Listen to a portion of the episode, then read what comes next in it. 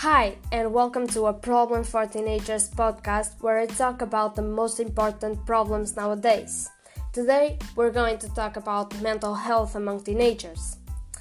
Unfortunately, this is one of the problems that has been growing globally and becoming more concerning and common between the world population. So, let's begin. What is mental health? There isn't an official definition for mental health However, this is described as the cognitive and emotional quality of life or the privation of a mental illness. Mental health is to feel good with ourselves and other people. It's being able to deal positively with adversity and it's having confidence and not fearing the future. Why is mental health important? Adolescence is a unique moment that shapes people for adult life. While probably most teenagers has a good mental health, multiple physical, emotional, and social changes, including exposure to poverty, abuse, and violence, can make teenagers vulnerable to conditions of mental illness. A person's mental state confers the breadth of social rights and citizenship. It also ensures the conditions of a social interaction for a more harmonious and safe life. Here are some facts about this problem.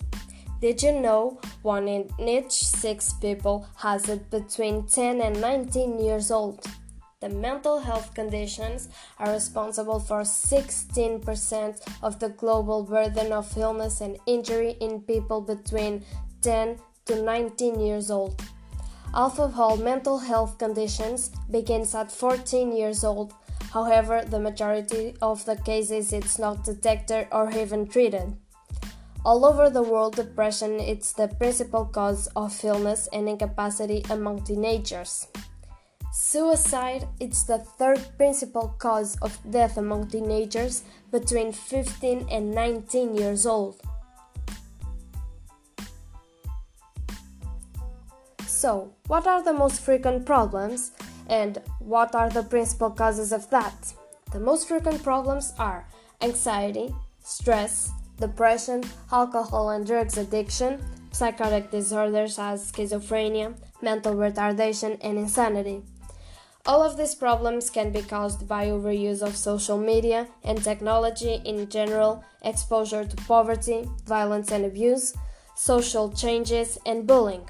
However, some of them can be caused by genetic and biological factors.